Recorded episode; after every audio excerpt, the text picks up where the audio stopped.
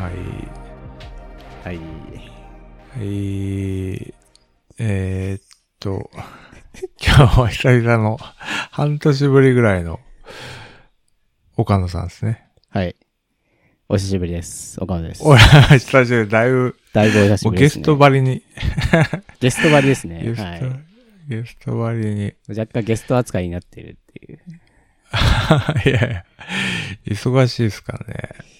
何前。回出たのが117回ですね。12月、去年の12 117月13日ですね。まあ冬から、あの、真夏に、うん。もう半年、半年以上ですね。そうですね。季節が2回もう回ってしまいましたね。うん。スキップしちゃいましたね。うん。いや、どうですか、最近。いやまあ、普通に忙しいですね。普通に忙しい。うん、まあまあ仕事はぼちぼちって感じですけど、はいはい、まあ子供が徐々に大きくなってきて、うん。まあ遊べることが増えてきたんで。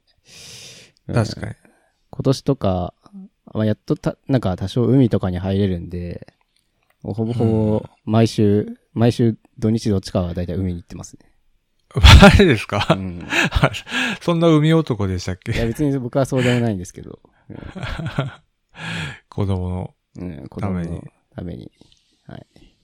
まあ子供は子供で、そう、あの家から多分10分ぐらい行くと海なんで、平日も行ってますよ、うんたまに。妻と一緒に。あ、そうなんですね。うん。そう、めっちゃいいですね。そうですね。でもなんかやっぱうん、なんか、いうん。海の家自体が結構3年ぶりぐらいに開くんで、結構料金高いんですよね今年。あ、そこもね、そうそうそうそう。値上がりのこれまでずっとできてなかったから、ちょっと料金、うん。下手するとなんかいうわ、1.5倍ぐらい高い。まあ、あの、食事とかは普通なでなんですけど、ロッカーとか、あの、シャワーとか、そういうとこ？そうそう、あれ借りるのが結はいはいは構高いみたいですね。あ、そうなんですね。うん。なるほど。そうそうそう。そういう話をしてました。でもいいっすね、近くに海、海あると。まあ、遊ぶススポットが。そうですね。この時期だけは楽しめる。うん。うん。そっか。確かに。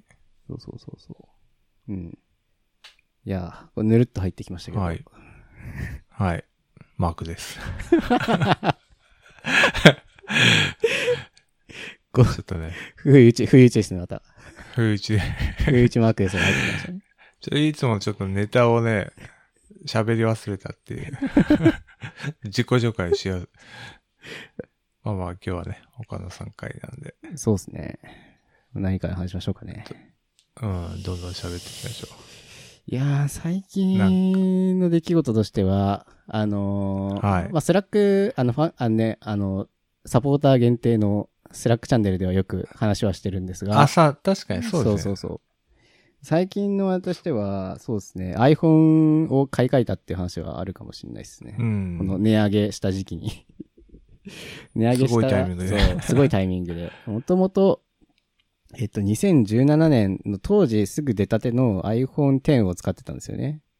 そうそうそう。ん iPhone X を使ってて、で、僕基本的に、あの、何もカバーとかフィルムとか貼らないで使ってる人なんで、まあ結構、あ、そうなんすか？そうそう。あの、ノーガード。そう、ノーガード戦法でやってたんですけど、で、1年前ぐらいから結構ディスプレイ普通に割れてて、まあまあまあまあまあって感じだったんですけど、あのーまあ、うん子供に、あの、思いっきりこの前投げられまして、あの、画面、あのディスプレイ自体は無事だ無事だったんですけど、あの、画面半分がもう、あの、砂嵐状態になって、あの、ほぼほぼ使えなくなる。使えないです。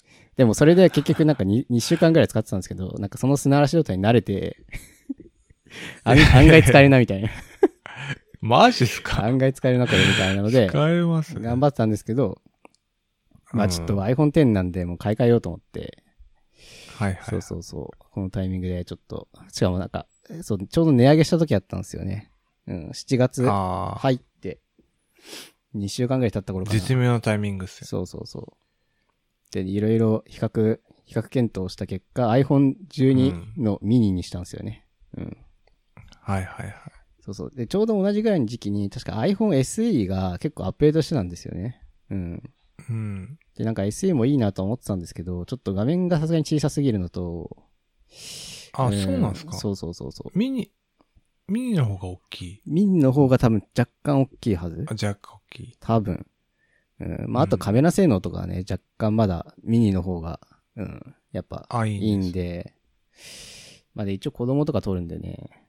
まあ、それを考えると、まあ、多少カメラ性能はあった方がいいなと思って、で、あとはうん iPhone13 とかも比較したんですけど、あの、iPhone13 にするとストレージがね、あの、128からしかないんですよね。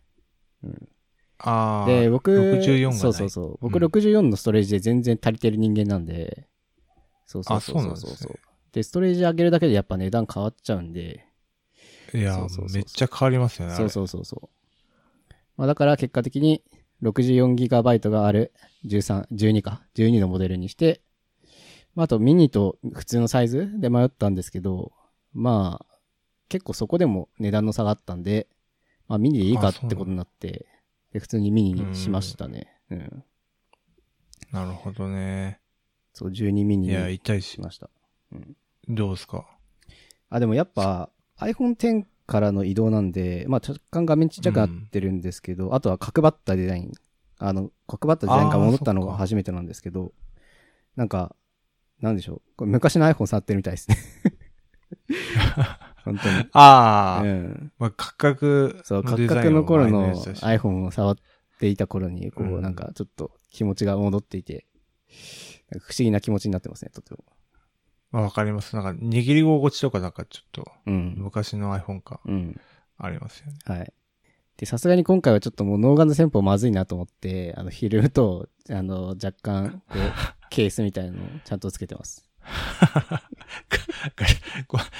ガチガチじゃないですか。そう。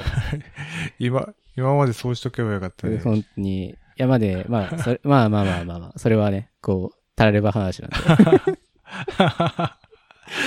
まあね、子供ね、いるとね、投げ、落としがちっていうか、落ちがちですからね。そうですね。で、なんかうん iPhone X もディスプレイだけ修理しようかなと思ったんですけど、ディスプレイだけ修理するだけでも Apple Care とか入ってないと3万5千円ぐらいかかったのかな、確か。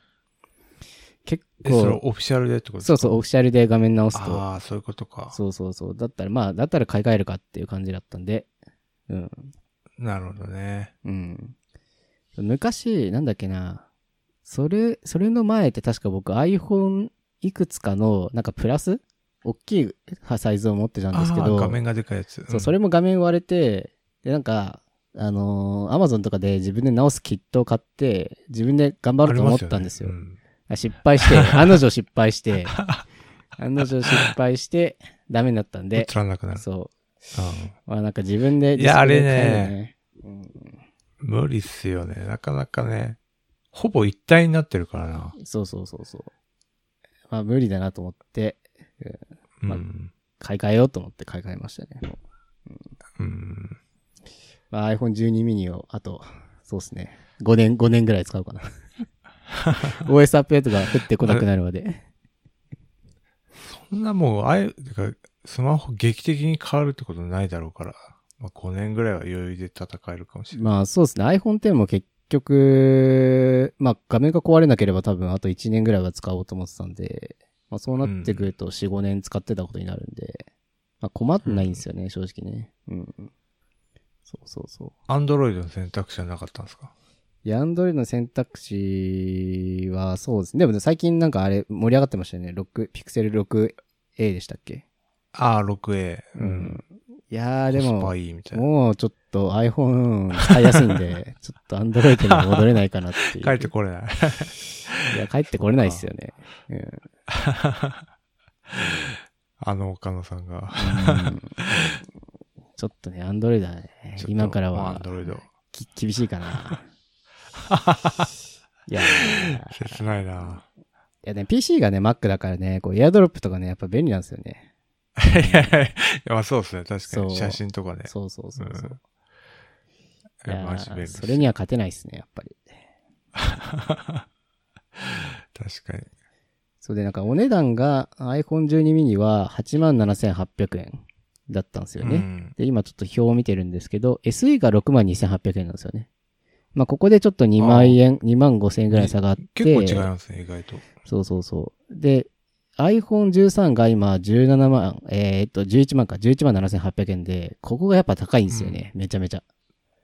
そうですね。うん。10万円超えるんだ。そう。ここでミニと3万円ぐらいの差があったんで、うわ、だったらミニだなと思って。うん。うん。そうそう確かに。ちょっと13がね、あの、高すぎるって感じですね。あ値段、値値上がった。10う。うんん。10万超えるとなんか、なんか一気に高いな感がやっぱありますよね。まあそうですね。うん。うん。まあ、躊躇しますよね iPhone, X 買った時も、まあ10万超えでしたけど、うん、まあまあまあ、まあその頃結構 iPhone X って、まあフルフルスペックぐらいだったんで、うん、よかったんですけど、iPhone 13ってまあそれの上にプロもあるじゃないですか。うん。うんうん。まあでも、ベースのモデルで17万、あ、11万っていうのはちょっと高すぎるなと思って、うん。ちょっと躊躇しましたね。うん。まあという感じでね、買い替えたと。買い替えました。うん。気をつけてください。今度は割れないように。いやー、多分、多分、そうですね。フィルム貼ってるんで大丈夫だと思うんですけど、子供が頭良くならない限りは、何か、え鋭利なもので画面をつついた、鋭利なものでつついたりしなければ 大丈夫だと思うんですけそれはもど。うか、確信犯じゃないですか。壊しに行ってる。うん。でも、あれ、あれですね。なんかこう、あのーこう、ひ一生、なんかこう、一つの箇所に、あれですね、ダメージ与えるのって確かそんなに割れないんですよね。なんかこあそうなんですかうん。どちらかというと、あの、普通に、やっぱ地面に落とすみたいな感じで、あの、全体に全体に、に衝撃がある方が、確か画面って割りやすいような気がして、確か。あ、そうなんです。うん。コンクリは確かに危ないですよね。いや、コンクリは、で、僕がね、最初、あの、iPhone X をひび入った時は、もうまさにコンクリの上で落としたんですよ。ああ、やっぱそうですよね。そうそうコンクリ怖い。いやーね、バキってなりましたね。うん。まあ、やっちゃったなっていうのが分かるぐらいの音がしますからね、普通に。ピシって。そう。俺まだ割ったことないですよね、画面。いやー、僕はね、歴代 iPhone 基本的に割って終わってますからね。ああ、そうなんですか？うん。いや、割って終わってますね。いや、なんか、たまに電車とかで割割りながら使ってる人いるけど、うん。すげえなと思いますね。いや、なんか僕、そんな状態でしたよ、ずっと。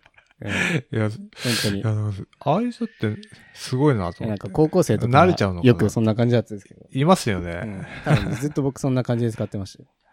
あマジですか？さらに画面 半分砂嵐でしたからね。それでペイペイとか支払いしてましたからね、僕。あ、ち、いけるんですね、それ。うん。あの、頑張って、あの、タスクスイッチあるじゃないですか。横にグイグイってやると、こうアプリが。あ、なんかボタンが出る。そうそうそう。で、なんか、画面半分が砂嵐になると、QR コードとか画面いっぱいに出ると、半分こう削れちゃって、あの、読み取れないんですけど、ね。タスクスイッチの方にこうグイって動かすと、あの、その、ちょっとちっちゃい、画面はちっちゃくなるんですけど、QR が全体見えるんで、あとの画面半分で。な謎のライフハック。謎のライフハックが、使い道がめっちゃ限定的これ。これでお願いしますみたいな、こう、店員さんにすごいアタックされるっていう。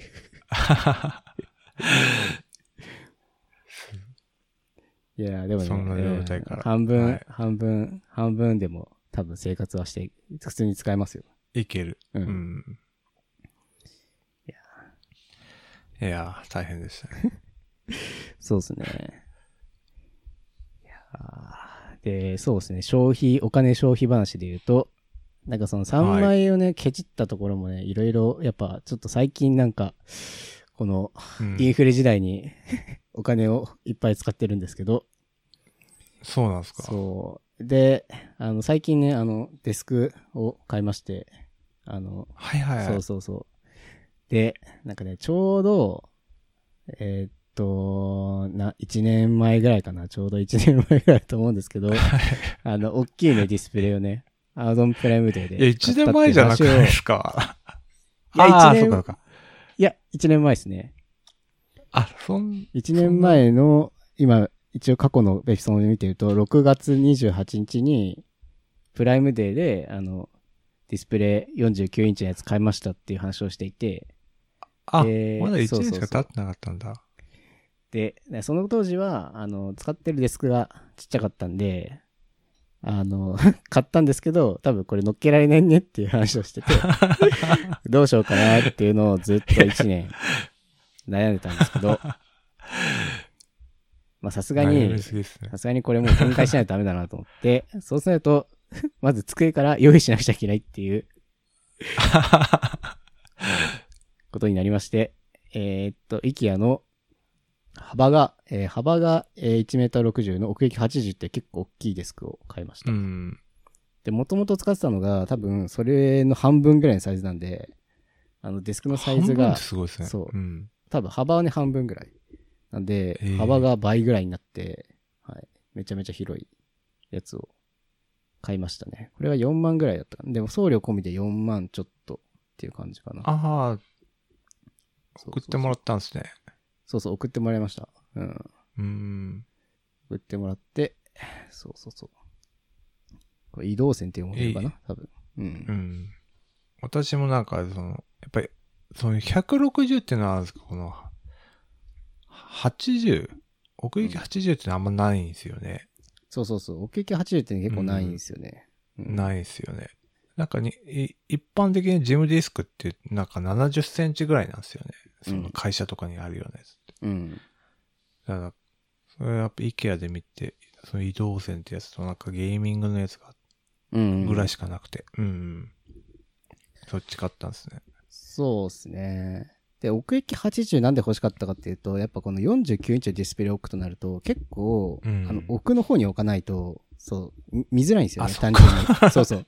端が見れな49ってい。そうそう。端が見えなくなっちゃうんで、あの、結構奥行きの後ろの方にディスプレイを置かないと、そうそうそうそう。そうなんですよ。だから、だから結構奥行きもしっかりあるやつを買ったって感じですね。いや、なかなかすごいですね。うん。モニターのために机を。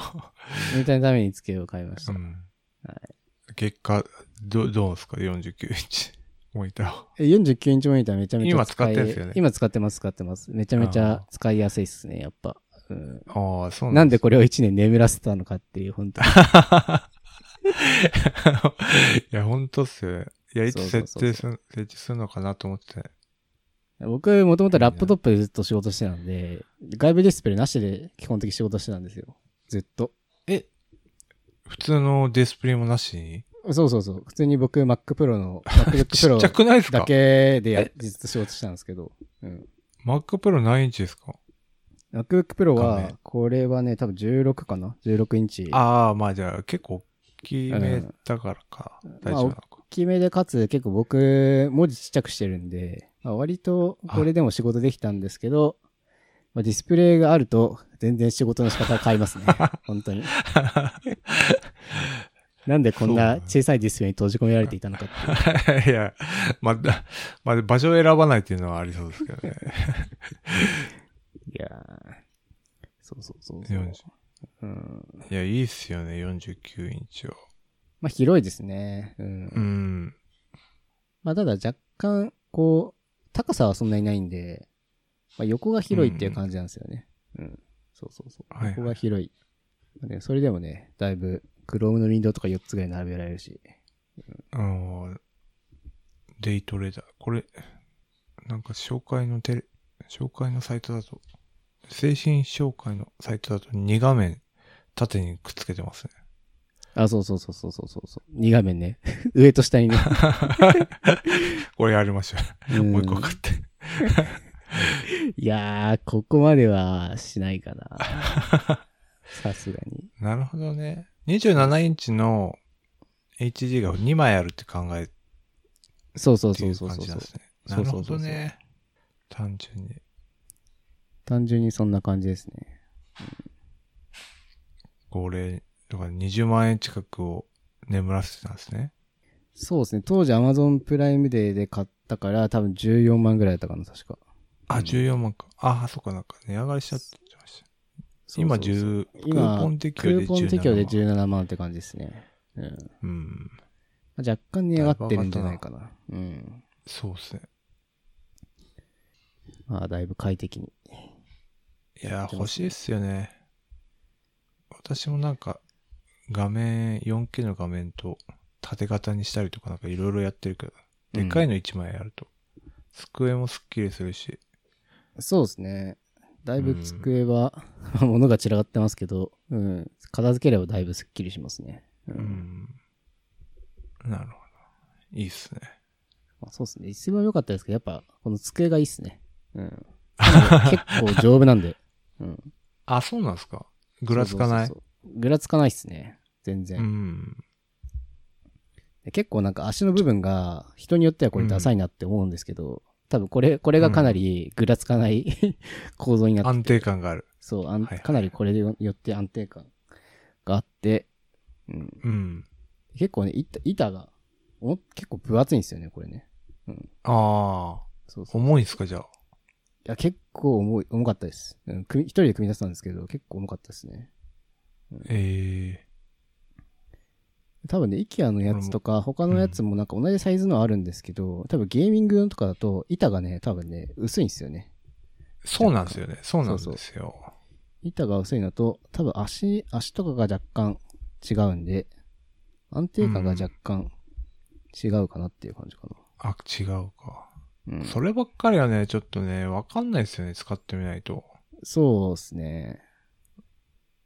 そう、ゲーミングの方はね、多分ね、僕が買ったやつの半額ぐらいなんですよね。そうそうそう。値段そうなんですよ安いんですよね、めちゃめちゃ。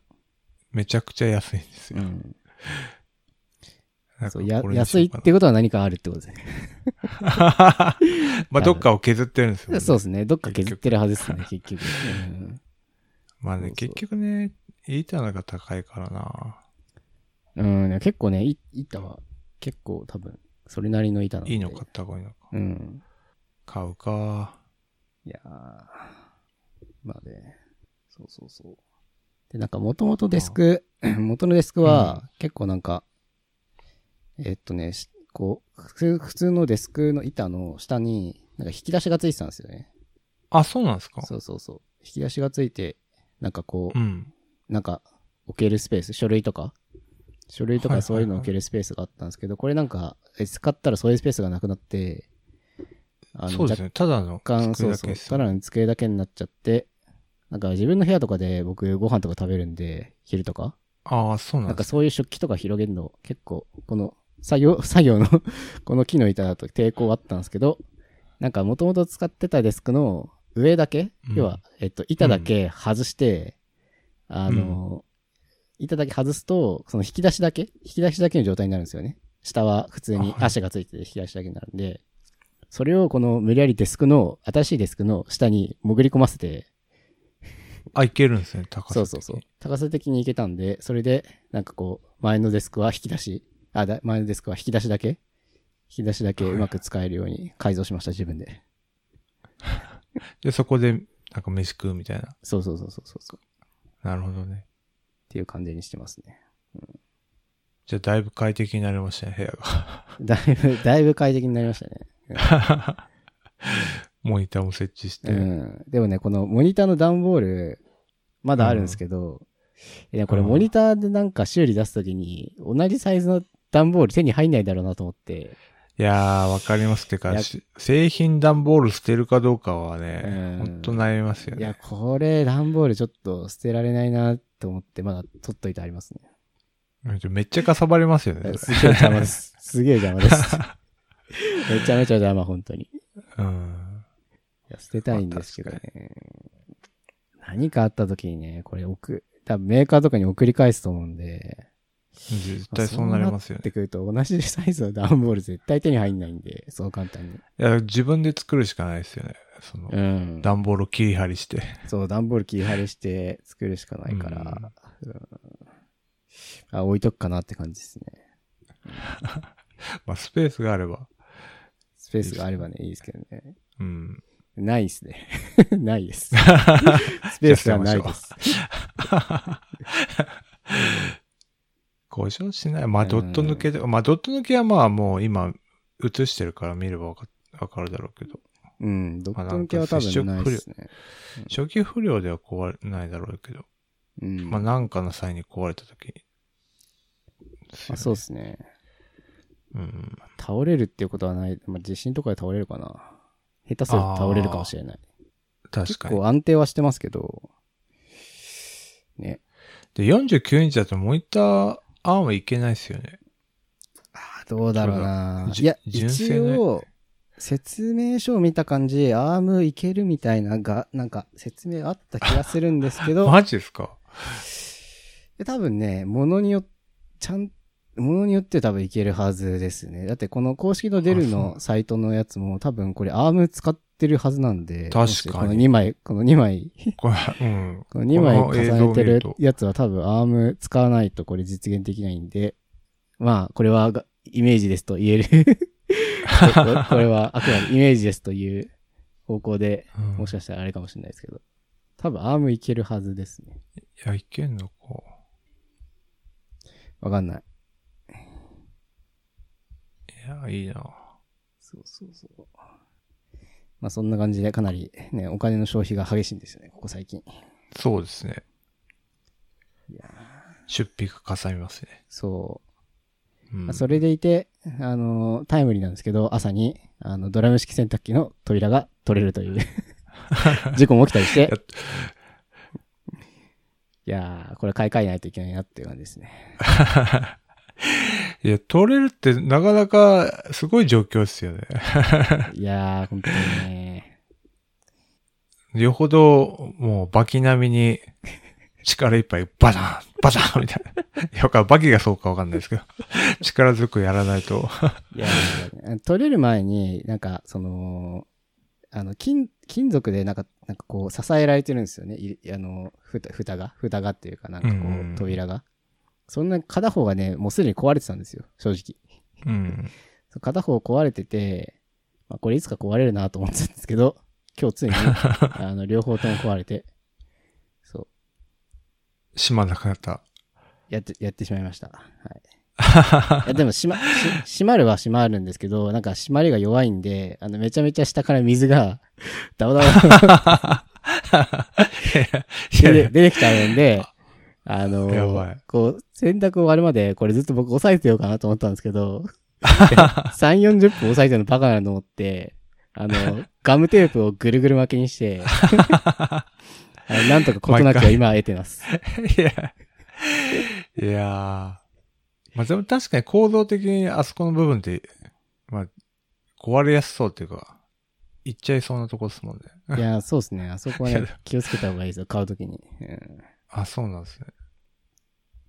ま、まだ、そうそうそうそううん買ったばっかだから。でも壊れやすいのかもしれない。てか直せないですか？いや、直せない。いや、直せると思いますけど、なんかもう買い替えようかなっていう感じですね。ああ、もうん。そう、乾燥機能付きがついてなくて、うん。そう、乾燥、乾う、う燥ん。機能がつくやつが欲しいんで、え、今ドラム式のやつついてないですか？ついてないです。なんで毎回、あのー回して干してます、頑張って。あ、ドラム式でついてないやつなんてあるのか。うん。知らんかった。そうそうそう。まあ、なんで、ああ、じゃあそれは今、買い替え時なのかもしれない。まあ、そうそうそうそう高くなってるかもしれないけまあ高くなってるかもしれないけどね。ど。うーん。でも乾燥機能付きとかだと結構たや高いっすよね。十何万とか高いっすよ普通にしますよね。うん、めっちゃ高かったっすよ、うち。そうそうそう。ものによっては普通になんか20万ぐらいすんのかな。うち、二十何万ぐらいしましたね。そうですよね。普通にそれぐらいしますよね。うん。うん。そう、引っ越しの際にもうドラム式にしようって、前から決めてて、うん。もうえい嫌で買っちゃいました。うん。そうなんですよね。高いんですよね。えいや、高いですね、ドラム式は。なんや、ーいや、そうなんですよ。無限にお金がなくなっていく。なくなってきますね、確かに。本当に。いや、すごい、タイミングが重なって。いや。でも、電気式の乾燥って、あんま乾きが悪いんですよね。あ、そうなんですね。うん。やっぱあの、本当に洗濯が好きな人はガス式の乾燥機を使うんですよね。あーはいはいはいはい。洗濯機と別に乾燥だけのやつを、うんうん。ガス式のやつを買って。うん。でもまあ、基本電気式の乾燥だから、まあっていうと、まあいろいろ、なんかその各社やり方が違うんで、うん。なんとも言えないですけそうなんですよね。ど。うん。まあだから、このお盆の時期に買いに行かないとなと思って。いや、結構その、洗濯のたび、たびに水が飛び出るっていう、死活問題ですね。いや、だ大丈夫です。今ガムテープで止まってるんで。飛び出ないですよ。大丈夫です。いやいやいやいや。それもう、取り回ししにくすぎでしょ。しかも子供いると洗濯結構無限にしちゃいますかね。そう。うん。そうなんですよね。ん洗濯大体僕も毎日2回ぐらいは回してるかな。そうそう。2回ぐらい回してるんで。海とか行っちゃうと。うんそうそうそうそうそうそう。洗濯ね、だからその度に仕事の合間にやってるんで、めちゃめちゃ時間も取られるし。うん、そうっすよね。てか、干すのが時間かかりますよ、それ確かに。そうそうそうそうそう。乾燥ついてないと干すのもね。うん。うん。そうそうそう。でね、土地柄海が近いんで、あの湿気がね、すごいから、はなんか、洗濯物とか取り込み忘れると、もうなんかすごいんですよね。うん。本当に。あれなんか、しそういうこと？湿気で潮風的な？そうそう、し湿気で、なんかもう、あれみたいな、乾いてたはずなのにみたいな。マジですか？うん。だから夜夜とか、まあ、東京の方だって結構湿度高いと思いますけど、こっち夜になるとはい本当湿度80%とか、普通に超えてますね。うん。90とか80とか、かなり湿めっちゃ度高いんで、やっぱり。うん。そまあ、それは洗濯物を取りも取り込み合わせると大変なことになりますよね。確かに。生乾きになっちゃいます。そうそう、生乾きになってますね。うん。なので、そういうことも考えると。ますます、早く買い替え、てか、買い替えた方がいいかもしれない。いや、コインランドリーとかは行かないですね。まあ、コインランドリー行かないですね。うん。あ、そうなんだ。そうそうそう。だからそういう、なんか、昔はね、うんちょっとね、置きっぱなしにしちゃって、もう一回洗濯するのもあれだなっていう時のために、だって、それ、それとは別にちゃんと洗濯、なんか空気清浄機に、あの、衣類の乾燥機が、乾燥機能がついてるやつがあって、それで乾かしてますもん。あ、そうなんですもう一回。あ、そうなんです。部屋で。そう、部屋で。ああ。え、ちょっと、大変すぎないですか？そう。めちゃめちゃ大変です。それ大変すぎないですか？めちゃめちゃ大変ですよ。うん。乾かして、あの、濡れて、うんもう一回乾かすっていう。いや、マジ。む無駄、無駄工程挟んで、そう、無駄工程挟んでます。こう、こう、あの効率を求める岡田さんが。いや、もうダメですね、全然。もう脳みそが死んでしまってるんで、それ、それでもいいだって。それ慣れちゃってんだ。慣れちゃってるから。いや、これおかしいなと思って、なんか。うんいや変えましょいやそうそう、あの、ちょうど iPhone のさっきの話の時にし忘れてたんですけど、今めちゃめちゃ iPhone から iPhone にデータ打つのってなんかめちゃめちゃ楽になってて、なんかすげえすかすげえびっくりしました、本当に。あれ、そうでしたっけ、うん。なんかもう、自動でなるんでしたっけ？違 うなんか、iCloud? なんかクイックスタート、なんか最初の、そう、最初の設定でなんかクイックスタートっていうのがあって、なんか、で、えっと、データ移したい方の iPhone うんうん。になんか、えっとね、なんか、データ移したい方の iPhone と、えっと、新しい iPhone? その元の iPhone と新しい iPhone を、なんかうまくセッティングとかでゴニョゴニョすると、まあ多分データは多分 Bluetooth かなんかで必要な情報を交換してるんじゃないかなと思うんですけど、うん。なんかそれで全然アルバムのあの写真とか、あとは何アプリインストールしてるかとか、なんかぜだいぶ全部引き継いでくれて、だからなんか、あこの元々の iPhone に入ってたアプリをインストールし直すとか、め全全全全部不要で、なんか全部、あ。はいはい。あの、インストールして、勝手にしてくれるみたいな。だからほぼほぼあ、壁紙とかもなんか復元されるんで、あ、じゃあまんま、そう、ほぼほぼまんまみたいな感じで、うーん。あなんか、10分ぐ、10分とかちょい、10分ちょっとぐらい待ってると、もう全部引き継がれるって感じでしたね。はい。で、なんかあの、二段階認証とかもだいぶ、あの、移行しやすくなってるんで、ああ。そうそうそうそう。あの、Google のオーセンティケーターのアプリも、あのーちょっと前に、あの、移行する？別のアプリに移行する手順の機能が入ったんで、まあ、それで移行できたし、うん。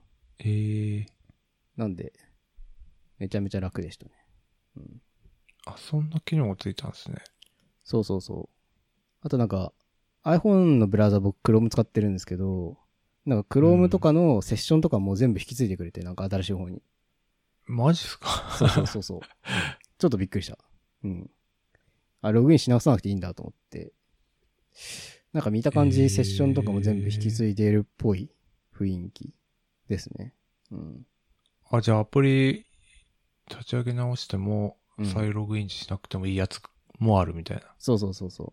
だからなんか細かく設定しなくちゃいけなかったのは、二段階認証のアプリと LINE かな？うん。LINE だけは引き継ねげやんなくちゃいけないんで、あれだったんですけど、その二つだけかな、細かく設定したのは。う。うんん。あとは Google のアプリがサインログインし直しぐらいだったかな、確か。うん。あそれ以外は今んところ見た感じ、特段ないんじゃないかな。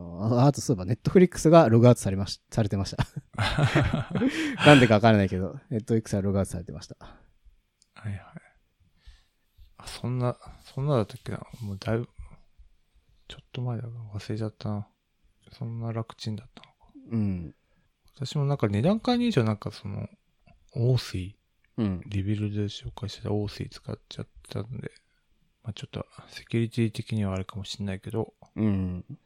でもまあ Google のやつ、そうやって引き継ぎのやつがあったらそっちに移行してもいいのかもしれない。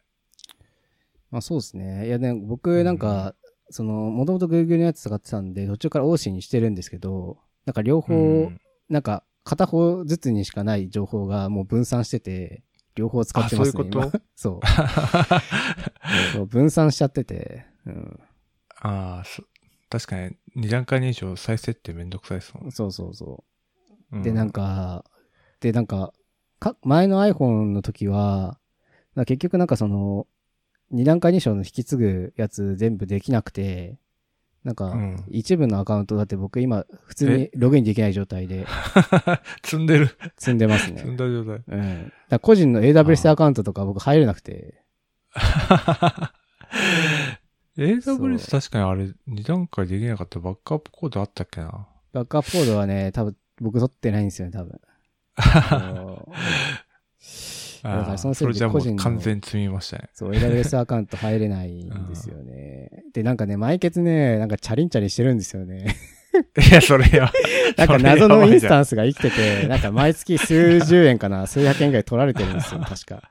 ああ、それ停止したインスタンスが格納され続けて。そう、なんかなんか生きててね、チャリンチャリンしてるっぽいんですよね。いや、嫌なんですよ。解約しましょうよ。あ、ログインしないと解約できないですかね？そうそうれそうか。だから、ログインしないと解約できないんで、多分、方法としては、あの、う払ってる元のクレカを止めちゃう。うん。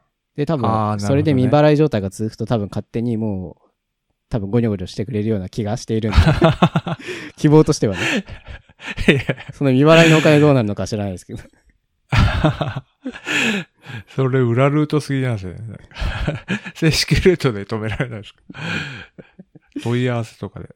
問い合わせ一応ね、試みたんですけど、結構大変で、やっぱ。うんああ、そうそう、証明する書類とか送んなくちゃとか用意しなくちゃいけないみたいな感じなんで、ああ、そうそうそう、大変なんですよね。それは大変だな。そう。なんで、僕の AWS アカウントはずっとログインできないまま。まさかの。うん、いやはい。ーはい。なんか他にあります？そんなもん。そうですね、そんなもんかな。まあ、コンテンツネタとしては、そうですね、はい。最近僕も、あの、ストレンジャーシングスを見てるぐらいかな。うん、いもう、いいじゃないですか。やまだシーズン2なんなんですけど、うん。うん。で、マークさんが言ったようにシーズン2が若干こう、なんか微妙っていうのはめちゃめちゃわかる。まあ、ちょっと、ちょっとね、ちょっとだらけすぎではないか、うんこれっていう。ちょっと、ちょっとね。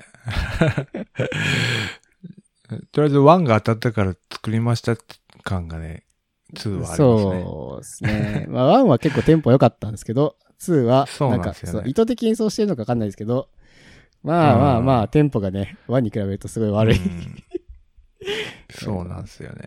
あとね、どんどんキャラが増えてくるんで、3はその、あ あ、まあそれもありますね。うん。そうそうそまあちょっと2は我慢してみて、う。3、うん。4で、はだいぶ。3、4が続くんですよね。うん。うん。で、4はもう完全に次回に続くで終わるんで、うん。4は面白い、だいぶ面白いです。てか謎がうん。解明される感じ。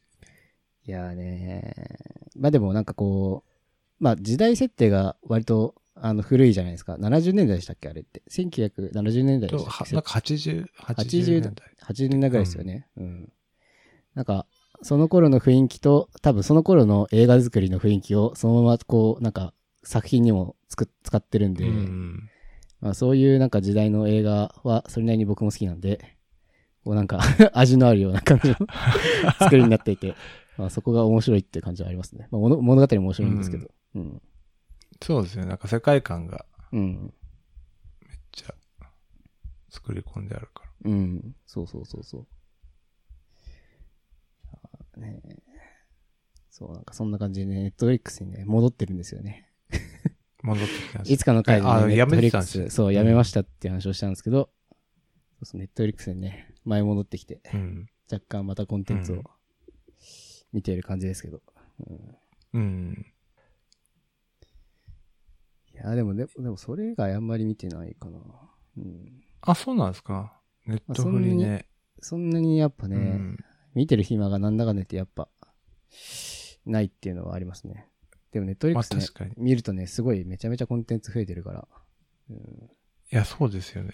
誰が見てるんだろうなって感じですけど。本当に、こんなに コンテンツ増やして。いや、なんか意外とみんな見てるんですよね。なんかだから、見てる人は見てるんだと思うんですよ。うん。でもなんかあんま被りが少ないかもしれない。見てるやつの。ああ。私こんなの見てますみたいな。いや、全然それ知らなかったっすね。みたいな。うん。結構多いかもしれない。まあ、確かにね、それはあるかもしれない。うん。いやーあと、コンテンツはね、もう何も見てないかな。もうあとひたすらなんか、疲れた時にひたすらどうでもいい YouTube を見て。そうですか。脳を休めてる脳を休めてる。あまあ、それで言うと、なんか、ちょいちょい最近、す最近でもないですけど、ちょいちょい出てきたあの、ヒューマンビートボックスの動画は、お僕は最、ちょうど3ヶ月前ぐらいかな、見始めて、はいはい。割とハマってますね。うん、面白い。おい面白いですよね。うんなんか面白いですね。ヒューマンビートボックスの動画は。うん絶対できないけど、見ちゃいますよね。できないですね。うん。あでもね、え一応ね、僕は暇な時頑張って練習してますよ。あ、マジですか？暇な時頑張って練習してます。練習、すごい。向上心がある。いやでもまあ、む、まあ、まあ難しいですね。うん。うーん。なるほどね。ね。いやまあ本業ですからね、彼らはね。プロの人は。あまあそうそれがね。うん。あと、まあだから日本勢が結構いっぱいいるから、あそうですね。面白いですよね。いろ、いろ多様っていうか、うん。いろんな人たちがいるから。うん。そうそうそう。結構ね、日本の人たちも今、めちゃめうん結構活躍してますからね。知ってますよね。うん。でもなんかこう、海外の人たちとかの、なんかこう、うパフォーマンスを見ると、それはそれでこう、やっぱ世界広いなって思い知らされるんでしょうね。すごいっすもんね、本当に。うんパフォーマンスのレベルが。うん。なんか海外の人はなんか声質がっていうか、なんか音のうやつん。が若干違うっていうか、うん。うん。うん。そういうのありますまあなんか、すごい、あれは、なんか、ふ、深いなと思いますね、世界が。うん。うん。まあね。なんかあのーヒューマンビートボックスのやっぱ流行りスタリーというか、まあスタリーはないですけど、やっぱその、その時代時代にこう流行る音とか、そういうのがあるみたいで。あうん。そういうのもね、なんかちょっと、紐解いてみると、どんどんどんどん沼にはまっていくっていう。あ、そうですよね。なんか、ああいうのも技術革新というか、うん。発明があって、そうそうそうそう。どんどんいろんなルーチンとか増えます。うん。うん。いや。まあ、そんな感じの半年間でしたね。結構最近の情報がギュッときた。ギュッと、最近の情報ギがュッとですけどきましたね。うん。ま また定期的に、あ、そうですね。今の時ちょっと手時間合わせて出てもらえてで毎回言ってる気が気がしますか？毎回言ってるけど、そうですね。また多分半年後ぐらいになると思います。ら。ちょっとネタができたら、ねよろしくお願いします。だって前回、前回あれかな？多分、レッドロブスターで多分オフ会をやろうみたいな話をしてたんじゃないかな。